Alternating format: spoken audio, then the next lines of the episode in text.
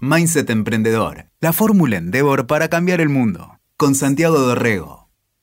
No es que yo quería hacer tecnología espacial, o sea, descubrí que la tecnología espacial era el camino para ayudarme a, de alguna manera, cuantificar los procesos de la Tierra y, construir mejor los modelos de toma de decisión. Cuando yo arranqué Satellogic, lo arranqué pensando en resolver problemas, resolver algunos de los problemas que yo creía que nuestra generación tenía la obligación de resolver. El ser humano va a salir de la Tierra. Creo que va a suceder en los próximos 100 años. Vamos a construir una economía fuera de la Tierra equivalente a la economía de la Tierra actual. Te doy la bienvenida a un nuevo episodio de Mindset Emprendedor de Endeavor. Al invitado de hoy no le alcanzó con hacer negocios en la Tierra, en el planeta Tierra. Decidió ir por más y llegó al espacio. Emiliano Kargeman es emprendedor y es nerd de la vieja escuela. Por supuesto, es amante de la tecnología. Aprendió a programar a los 9 años y fundó su primera empresa cuando estaba en el secundario. Hoy lidera una compañía que se llama Satellogic, que diseña, fabrica, pone en órbita y opera microsatélites para estudiar a la superficie terrestre. Mi nombre es Emiliano Kargeman, soy el CEO y fundador de Satellogic.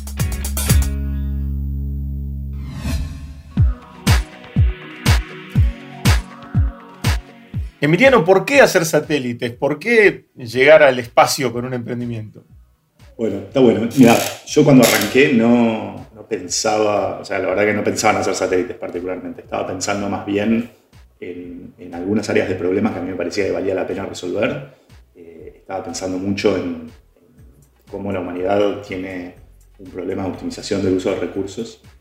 Eh, de los que tenemos, o sea, de la energía solar y de y los recursos que hay sobre la superficie del planeta, agua, minerales, etc., eh, para hacer cosas que son extremadamente necesarias, como darle de comer a la gente, eh, a una cantidad de gente creciente, 9.000, 10.000 millones de personas por ahí en las próximas décadas, eh, para darles una cantidad de energía que les permitan tener un estándar una calidad de vida, si querés, cada vez mejor y parecido a lo que disfrutamos hoy en países más avanzados, digamos, que hoy hay una disparidad enorme eh, energética en el mundo, y sobre todo cómo hacer esas cosas de una manera que no matemos el planeta en el medio. entonces, ese es un problema de optimización de recursos que tenemos, que es como muy central, y cuando yo empecé a pensar en Satellogic, en realidad lo que estaba tratando de pensar era estrategias que nos permitieran a través de la tecnología eh, trabajar los problemas de optimización que aparecían en esas grandes áreas de problema. Y los satélites, la verdad, que terminaron estando en un lugar particularmente eh, bien puesto como para recolectar datos sobre toda la superficie del planeta eh, en la resolución correcta, a la velocidad correcta, con la frecuencia correcta, como para poder alimentar mejores modelos de toma de decisión. Eh, y no es que yo quería hacer tecnología espacial, o sea, descubrí que la tecnología espacial era el camino para ayudarme a, de alguna manera, cuantificar los procesos de la Tierra y, construir mejor los modelos de toma de decisión. ¿En qué momento se dio ese, ese momento así eureka? Empezó, el momento eureka yo creo que fue en 2010, pero, pero empezó un poco antes. Empezó en el 2009, empecé a pensar en los problemas. A mediados del 2009 empecé a pensar en estos problemas. Eh, me empecé a, a, preguntar cómo atacarlos. Y, y, la verdad que arranqué un camino medio diagonal. Salí en una especie de peregrinaje por el mundo. Me fui primero a un instituto de eh, astrofísica en Tenerife, en la Universidad de La Laguna, donde hacen algunos de los grandes telescopios de la Unión Europea, porque yo iba mirando algunas cuestiones de tecnología que me interesaban mucho alrededor de óptica adaptativa y fotografía computacional y demás. entonces me fui a aprender un poco mejor de la tecnología. Que parece como raro, porque yo quería resolver un problema, pero tenía como una intuición de que había algo desde el lado de cómo capturar datos a escala íbamos a tener que resolver y todavía ni se me había ocurrido lo de los satélites, pero pensaba que ahí había algo interesante. Y después de ahí me fui a pasar una temporada a un centro de investigación que tiene la NASA en Mountain View, California, en NASA Ames. Y la verdad que iba un poco con la idea de encontrar gente divertida para charlar un rato y poder contarles lo que yo estaba pensando, yo sé. ¿Eso hace 10 años? Hace 10 años, sí. Y lo que me encontré, en 2010, lo que me encontré fue eh, eso, pero también me encontré que estaba en la NASA, ¿viste? Buen nerd, me agarró un poco de, esa cosa de, bueno, ya estoy ahí, quiero ver lo que hacen. Y cuando empecé a mirar me di cuenta de varias cosas. La primera es que la tecnología espacial era lo más antiguo del mundo. O sea, como que no había evolucionado tecnológicamente y desde el punto de vista de procesos y de, y de metodologías de ingeniería, eh, casi te diría desde la época de Apolo, y que veníamos haciendo las cosas un poco de la misma manera. Eso por un lado, y por otro lado me di cuenta, esto que te decía, que los satélites estaban en un lugar particularmente bien posicionado para atacar los problemas que yo venía trabajando. Eh, y, y, ahí fue un poco una noche, tipo 3 de la mañana, tuve esta iluminación donde dije, bueno, si puedo traer alguna de las prácticas que, yo conozco, digamos, y que tengo en la cabeza en la industria de software en la industria de tecnología de la información, a la industria espacial, que parece detenida en los años 70, este, eh, voy a poder atacar eh, a escala estos problemas que quiero atacar. Y, bueno, y una cosa se sucedió a la otra, pero 8 o 9 meses después estaba formando Satellite. Pero vos tuviste que cambiar también tu, tu cabeza de, de programación eh, a, fierros, ¿no? Porque también, digamos, por supuesto que hay mucha programación en lo que estás haciendo ahora, pero eh, finalmente hay un objeto ¿no? Eh, físico que tiene que ir allá y estar ahí orbitando el, planeta. Muchos, de hecho, no uno solo. Sí, lo que me pasó, sí, tal cual. O sea, y eso fue obviamente un, cambio de mentalidad y, obviamente es distinto a ser una compañía que, fabrica cosas a una compañía que escribe código.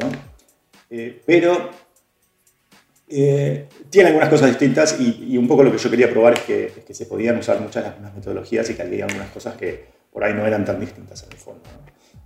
Después del camino que recorrimos, creo que, subestimé algunas cosas y que sobreestimé probablemente eh, otras, eh, pero dentro de todo, 10 años después me puedo parar en lugar y decir, bueno, esas cosas que yo pensaba que eran posibles 10 años atrás, hoy demostramos que eran posibles eh, tenemos, logramos digamos, hacer satélites con Unit Economics que son mil veces mejores que lo que había cuando yo arranqué.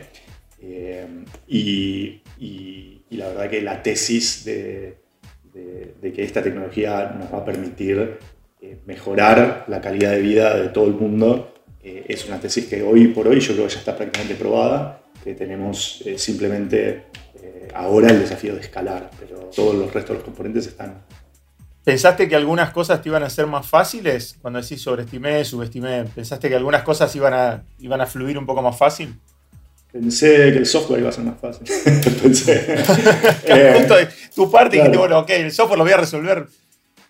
Lo resolvemos en un rato, ¿no? Porque eso es lo mío.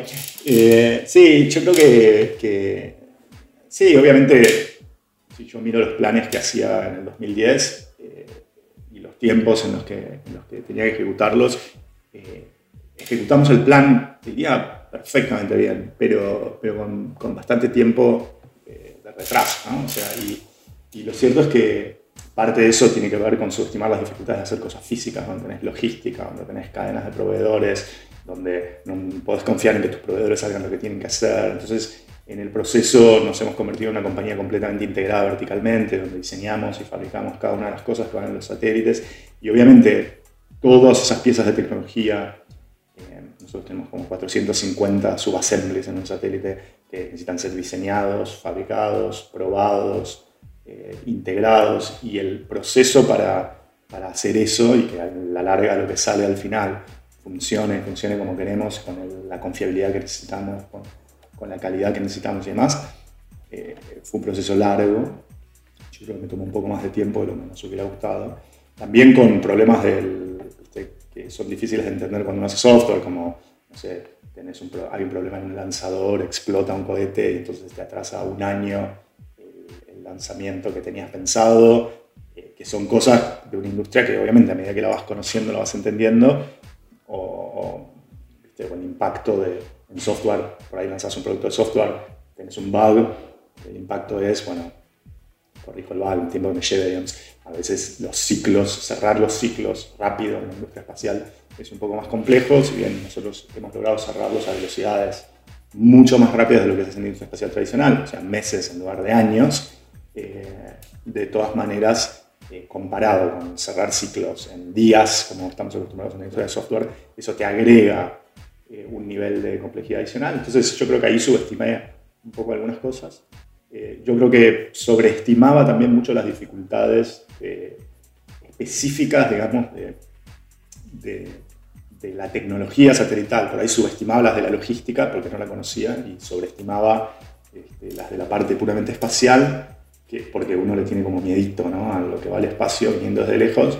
Eh, y por ahí cuando te empiezas a meter te vas dando cuenta de que bueno, es tecnología como cualquier otra. Y hacerlo en este país, además, eh, pienso yo, eh, vos estás hablando de un proceso de 10 años en un país en donde de un año al otro el dólar está a 40 y de pronto está a 170, ¿no? O sea, ¿cómo se trabaja un, proyecto que de pronto dura 10 años, en el que vos todavía seguís perdiendo plata, seguís invirtiendo para pensar en, un desarrollo, como vos hablás, para el futuro del planeta de pronto. Eh, y, acá el, seteo mental que tenemos en, este país es de al mes que viene. No, yo creo que nosotros al principio nos colocamos en una burbuja, digamos, en Argentina, pero fuera de Argentina, ¿no? En algún sentido, digo. Eh, con, levantando capital afuera, con clientes afuera, con proveedores afuera, con, digamos, con una con muy poca dependencia de la coyuntura del mercado local. Eh, el punto igual nos afectó, digamos, y, nos, bueno, y hemos tenido que ir cambiando cosas y del diseño de la estructura de la organización y de dónde hacemos cada cosa y de dónde controlamos qué gente y qué hacemos y, y demás, en función de vicisitudes de la Argentina, porque obviamente quieras o no quieras, desde lo que te toma incorporar una compañía y te aprueben el IGJ el trámite hasta, yo qué sé, traer capital de afuera, es un aporte de capital a una compañía argentina para poder este, sostener un, proyecto a pérdida durante tantos años. Son un montón de cosas que, que son difíciles en el país, eh, que son difíciles de, de mostrar, digamos, y, y, de trabajar. Pero, digo, más allá de esas cosas que son operativas, logísticas, bueno, por este año en la pandemia exacerbado por, por mil, digamos, por las complejidades de entrar y sacar gente, de entrar y sacar cosas y demás. Eh, la realidad es que más allá de esas cosas, dentro de todo nos está en una burbuja donde las vicisitudes económicas de la Argentina, por lo menos, nos afectan menos. Sí nos afecta mucho más la parte, digamos, la falta de claridad a largo plazo, la falta, digamos, los cambios de rumbo, de política, digamos, ¿no? pero la parte económica nos ha afectado un poquito menos. Estamos más aislados de eso. Claro, y con respecto al, eh, a, poner, bueno, eh, me quedé con, eh, con, eso que decías vos, este, nos enfrentamos a, todas estas burocracias, por ahí es más, es más largo el camino este, burocrático acá que poner una constelación de satélites en el espacio, ¿no? Este, pero em, el, el, espacio todavía es un lugar abierto, virgen, sin ley, digamos, este, eso es un, es un lugar tipo, no sé, como cuando era el, lejano oeste para conquistar. Este, ¿Vos lo ves así? Sí, yo lo veía así, o sea, en un momento dije, exacto, decía eso, bueno, esto es el lejano oeste. Mira, hay algunas regulaciones, hay algunas eh, best practices, digamos, en la industria. La realidad es que las regulaciones están todavía un poco viejas, porque digamos, la tecnología espacial en algún sentido se autorregulaba, ¿no? O se regulaba desde el lado de la tecnología militar, en cierto sentido, ¿no? Porque, o eran tan pocos jugadores que no, no, no, era relevante. La capacidad de poner cosas en órbita, digamos, o sea, poner un satélite en órbita es, digamos, en algún sentido equivalente a la capacidad de tener un misil balístico intercontinental, digamos. Entonces vos decís, los países que tenían capacidad de poner satélites en órbita eran los mismos países que habían desarrollado la tecnología de misiles balísticos intercontinentales, que eran un puñado, digamos, ¿no? O sea, Estados Unidos, Francia, eh, Rusia, China, Japón, eh, India, y, para de contar, digamos, ¿no? Ese era un poco el estado. Y entonces la gente que ponía satélites en órbita, digamos, dependía de esta gente que tenía los lanzadores y por lo tanto había como una regulación fácil, ¿no? O sea, para poder lanzar, el lanzador te podía exigir que hicieras cierto tipo de cosas y bueno, como no tenías otra manera de lanzar, las cumplías. ¿no? Y, entonces los europeos lanzaban con, los franceses, los americanos lanzaban con sus propios cohetes y así, digamos. Esto se rompe un poco, más o menos en la época en la que nosotros empezamos a Satellogic, eh, se rompe con SpaceX primero, también si la mirás es una compañía que tardó más o menos 10 años desde que la fundó Elon hasta empezar a, empezar a tener un pequeño impacto en el mercado.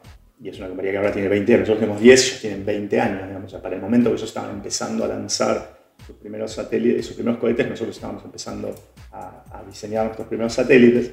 Y entonces eso rompe un poco, de alguna manera, ese bloqueo de decir, bueno, para ir al espacio tenés que comprar un ticket solo a través de estos 4 o 5 gobiernos. y, ahora hay una explosión, hay 150 compañías alrededor del mundo trabajando en, lanzadores, el acceso al espacio eh, está muchísimo más democratizado en algún sentido, hay muchas más oportunidades, muchas más posibilidades, eh, y eso hace también que cada vez sea más necesario empezar a pensar en una regulación porque no podés contar ya con que, digamos, con que esta cantidad de actores se vayan a, autorregular de una manera razonable. ¿Esa competencia te favorece a, favorece a Logic? ¿Te juega en contra? ¿Te pone exigencias? ¿Te, apura los tiempos? ¿Cómo, cómo te, cómo te este, modifica el laburo? Es una industria muy naciente, toda la industria espacial en algún sentido. si bien es una industria de 300 mil millones de dólares al año, eh, es una industria todavía muy naciente. Y hay del lado de los lanzadores, obviamente la competencia del lado de los lanzadores a nosotros nos viene bien porque implica cierta presión para bajar el precio de por kilo de lanzamiento, que para nosotros es uno de los costos importantes que tenemos, entonces eso nos viene súper bien. Del lado de, digamos, las compañías aprovechando eso para hacer constelaciones de satélites y demás, obviamente nos pone en competencia con, muchos grupos, digamos, que por ahí no existirían, pero en ese sentido todas las compañías en algún punto son producto digamos, algunas olas o algunos trends de largo plazo eh, que permiten de repente que cierto modelo de negocios, que cierta tecnología y cierto modelo de negocio se puedan combinar en un momento del tiempo. Y, claro, los que agarraron la misma ola que nosotros, eh, en ese sentido, están construyendo tecnología y son nuestros competidores. Yo creo que a esta altura en nuestro mercado un poco ya está más o menos definido quiénes son los quiénes somos los que estamos compitiendo un poco por ese mercado, quiénes son los que se quedaron en el camino y hoy ya la entrada en lo que es el mercado de constelaciones para hacer eh, imágenes de la superficie de la Tierra eh, de un player nuevo es, bastante difícil. Ya está repartido. Qué, importante el, momento clave ¿no? en el que desarrollás, este, porque vos estás hablando de un margen de, de 10 años. Si vos llegabas antes, no tenías quien te lo mande, tal vez. Este, o si llegabas después, llegas tarde y ya te aparecieron los jugadores. Eso eh, siempre tiene que ver el emprendimiento, no el emprendedor, pero a, veces el timing es, es, muy finito, ¿no? Sí, totalmente. Y, sobre todo cuando uno entra en el camino del venture capital, donde de repente los tiempos empiezan a estar manejados por los ciclos de inversión y desinversión de los fondos de capital de riesgo. Entonces tenés una ventana de tiempo. Es como decís, desde el momento en que recibo mi Series A, digamos, con un fondo de VC, bueno, tengo, un tengo una ventana de tiempo en la que tengo que lograr, probar y ejecutar ciertas cosas. En ese sentido, la industria espacial la tiene un poco más compleja que otras industrias, porque los tiempos naturales de, desarrollar y probar tecnología en el espacio son un poco más largos. No se adaptan necesariamente también a los tiempos de venture capital, y eso agrega un, universo de, complicaciones adicionales. Lo cierto es que el, sí, el timing es clave, Hoy hay un montón de oportunidades en la industria espacial, un montón, más que las que había hace 10 años, muchísimas más. Eh, y yo creo que va a ser cada vez más oportunidades. Mi tesis sobre el espacio es, como recontra bullish. Creo que en los próximos 80 años eh, vamos a tener el equivalente a un PBI actual de la Tierra eh, viniendo del espacio. Y entonces veo una oportunidad de en este momento construir la infraestructura para una industria para una economía, digamos, para una economía de unos 80, 100 trillones de dólares en los próximos 80 años. Está bien, pero vos hablas de economía y vos hablas de plata y hablas de una economía galáctica, ¿no? Eh, pero no, hace falta mandar un montón de satélites en órbita y meterse en ese lío para ganar plata. Eh, más allá de que estamos hablando de plata, vos me parece que en el fondo no, no, no lo haces por plata. Cuando hace 10 años te pusiste a pensar en esto, eh, de, llegar al espacio, me parece que en, tu cabeza no estaba, bueno, acá hay una oportunidad de, ganar mucha plata. No, yo de nuevo, o sea, cuando yo arranqué Satellogic, lo arranqué pensando en resolver problemas, o sea, resolver algunos de los problemas que yo creía que nuestra generación tenía la obligación de resolver. Creo que todavía es así, o sea, creo que como hemos tardado ya, vamos, 10 años más que antes, por ahí compartimos ahora con la generación que viene un poco el desafío.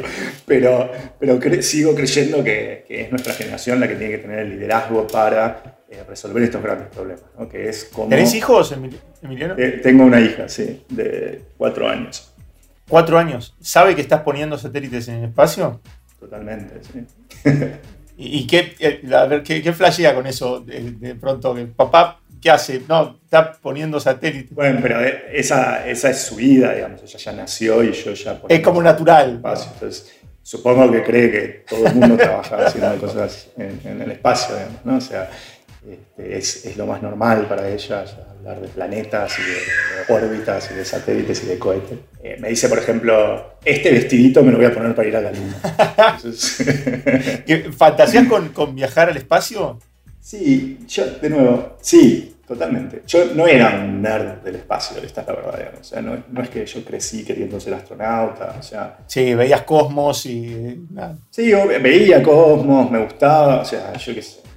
Pero, pero, y leía un montón de ciencia ficción, pero digo, no es que, que, que, mi sueño era ser astronauta cuando era chico. Mi sueño eh, cuando era chico era ser matemático, yo qué sé. No, me salió. Mi sueño era dedicarme a, a, cosas abstractas y así. O sea, la verdad que lo que descubrí en la vida es que más allá de que yo creía que, que, me, me, divierte la abstracción, me di cuenta de que, de que me gusta tener un impacto y me gusta eh, pensar en cómo maximizar ese impacto positivo que uno puede tener en el mundo y creo que la gente que, tiene, que ha tenido los privilegios y las ventajas que yo tuve para formarme y para aprender de tecnología y que de alguna manera es como que hay dos posibilidades con la tecnología. Vos controlás la tecnología o la tecnología se usa para controlarte. Y creo que los que tenemos la capacidad y el conocimiento como para controlar la tecnología, tenemos también la responsabilidad de, con eso, tratar de maximizar el valor que, traemos al mundo.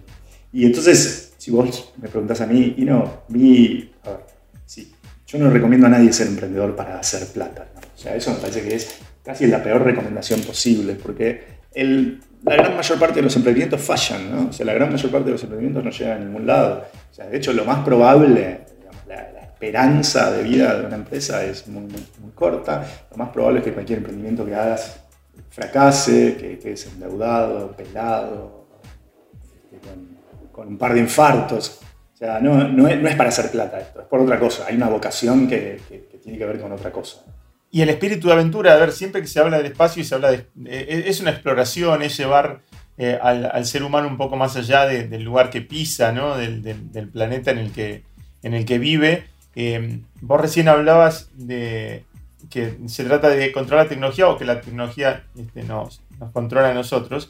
Y, y, de pronto en la cabeza hice como un combo entre todos estos asistentes digitales, viste que tenemos hoy, los parlantitos a los que les hablas, les pedís música y demás este, eh, la tecnología de satélites en las que estás laburando, vos como programador, y me llevó a 2001, hice al espacio y a, HAL 9000, viste, la compu que, se vuelve medio loca ahí arriba y que hace lo que, lo que quiere. ¿Vos, ¿Vos pensás que en algún momento, eh, a nivel de programación, vamos a poder programar este, una, una compu que, de pronto tome sus propias decisiones y diga, bueno, seguimos por este lado, la, conquista del espacio o no? Eh, Sí, es una pregunta profunda. Yo creo que, a ver, la respuesta es, seguramente va a haber en la conquista del espacio cosas que las hagan los humanos y cosas que no las hagan los humanos. Ahora, si nosotros vamos a ser los que programemos esa computadora, en algún sentido muy primitivo de, la palabra, por ahí sí, eh, pero creo que más, que más que nada esas computadoras se van a programar a sí mismas y, y creo más, yo creo más de alguna manera en, un futuro donde hay una fusión entre el hombre y la máquina que una separación tan clara, digamos, entre qué es humano y qué es digital, lo que es, qué es la máquina. Y, hoy ya un poco lo ves, o sea, nos sacás a cualquiera de nosotros todas las muletas digitales con las que nos conectamos en el mundo eh, y nuestro mundo se achica mucho. ¿no? Se achica. Digo, no quiere decir que esté malo, de hecho disfruto cuando pasa a veces. Eh, pero, pero para nosotros que nacimos en un mundo eh, donde no había internet, donde no había teléfonos celulares, o sea, yo creo que si te proyectás, yo qué sé, 100 años en el futuro, eh, yo creo que la distinción entre qué es ser humano y qué es, y que es una máquina, va a ser mucho más eh, difícil. ¿no? O sea, como me decías, yo te decía de mi hija, mi hija nació con el papá que, no sé, lanza cosas al espacio. Para ella es natural eso, digamos. Eh, me parece que, que, a medida que pasa el tiempo, entonces, eh, esta cosa, digamos, el espacio va a ser natural, la extensión o la, o la, fusión entre el hombre y la máquina creo que va a ser cada vez más natural. Y, y, en definitiva, para, si lo pensás, digamos, la expansión de la humanidad fuera de la esfera de la Tierra, eso es una ventaja, porque la biología del hombre no está particularmente bien adaptada vivir en el vacío del espacio, en la radiación, o con los tiempos que hacen falta para moverte de un lado al otro. Entonces, casi que lo mejor que nos podría pasar para conquistar el espacio, me estoy yendo, mucho tiempo para adelante, sería, no sé, poder bajar la cabeza a un medio digital, que ¿no? le, puedo, le puedo ajustar el clock a que, a que, no sé, me pasen mil o dos mil años, digamos, mientras me fui a dormir y me desperté, y entonces me despierto y estoy en otro sistema solar, en algún otro lugar del, y digo, eso para un ser de, como nosotros, digamos, hecho de, carne, es muy complicado. Entonces, me, mandaste a cualquier lado, o sea, terminé en el, futuro de la ciencia ficción, pero digo, si vos me preguntas a mí, creo que sí, o sea, que, creo que, lo que te decía antes, el ser humano va a salir de la Tierra. O sea, creo que va a suceder en los próximos 100 años, vamos a construir una economía fuera de la Tierra equivalente a la economía de la Tierra actual. Y eso como que tengo razones económicas para pensarlo. Si vos pensás que el PBI de la Tierra se duplica cada, 40 años más o menos, eh, y, la presión que tenemos nosotros con el cambio climático y con lo que le estamos haciendo al planeta, seguir en ese, en ese modo de crecimiento, es un modo de crecimiento que de alguna manera es necesario tipo de sistema que hemos encontrado, seguir en ese modo de crecimiento sobre la Tierra le pone demasiado presión a los recursos. Entonces, hoy, viste, lo que nosotros trabajamos en Satellogic, tenemos un problema de optimización de recursos. Pero en el futuro, más que un problema de optimización de recursos, vamos a tener un problema de disponibilidad de recursos. Y en ese mundo, el espacio nos ofrece infinitos recursos para el que sea capaz de ir a buscarlos. Entonces, creo que estamos pensando en un, en un escenario donde en los próximos 100 años vamos a tener una economía fuera de la Tierra creo que esa economía fuera de la Tierra va a empezar a cambiar también lo que es ser humano. Hoy el ser humano está muy relacionado con, la Tierra, con lo terrestre, con lo telúrico. Y yo creo que eso va a cambiar y, que va a cambiar lo que es ser humano y que, vamos a ir evolucionando, integrándonos con las cosas que nos permitan vivir en los lugares que vayamos desarrollando. Y estando, estando acá o, o estando en el espacio o con nuestra mente en eh, en nuestro cuerpo o proyectada este, a través de una, de una manera digital como estamos imaginando, yo creo que siempre la semillita emprendedora va a estar ahí empujando todo para adelante. Emiliano, un placer charlar con vos. Bueno, te agradezco mucho, Santiago, y la verdad, muy lindas las preguntas. Gracias. Escuchaste Mindset Emprendedor. Sumamos las partes.